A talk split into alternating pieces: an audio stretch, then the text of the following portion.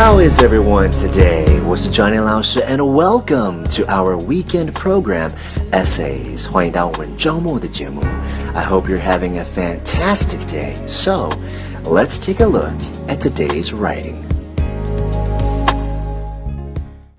Today's essay is called Inspired by the Poor. The poor are very wonderful people. One evening we went out and we picked up four people from the street. And one of them was in a most terrible condition. And I told the sisters, You take care of the other three. I take care of this one that looked worse. So I did for her all that my love can do.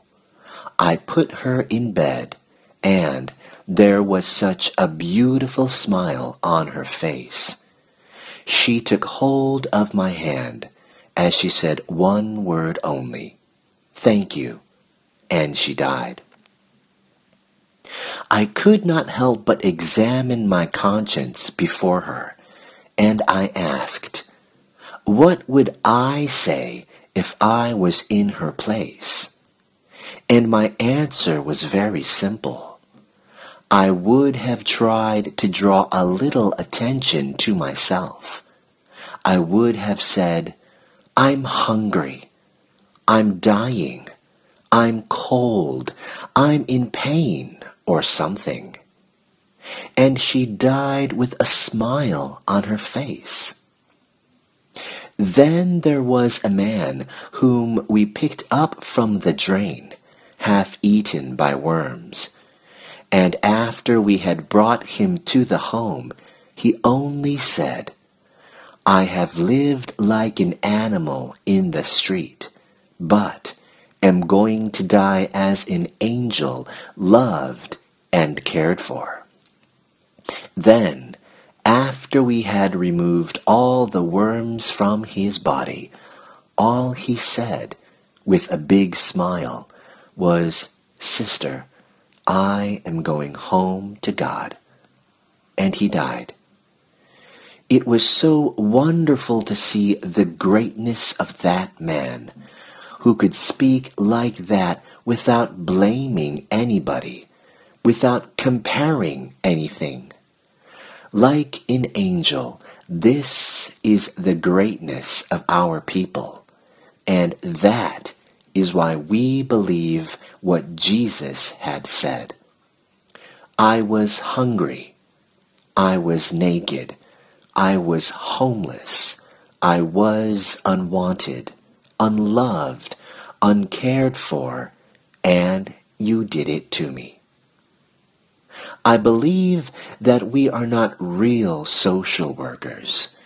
We may be doing social work in the eyes of the people, but we are really contemplatives in the heart of the world. For we are touching the body of Christ 24 hours. We have 24 hours in this presence, and so you and I. You too try to bring that presence of God in your family. For the family that prays together stays together.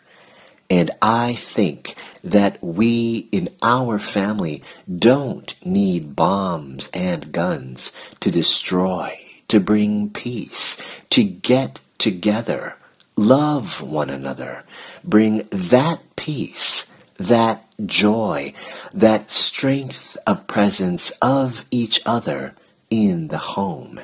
And we will be able to overcome all the evil that is in the world. And that's it for today's essay. Thank you so much for joining me.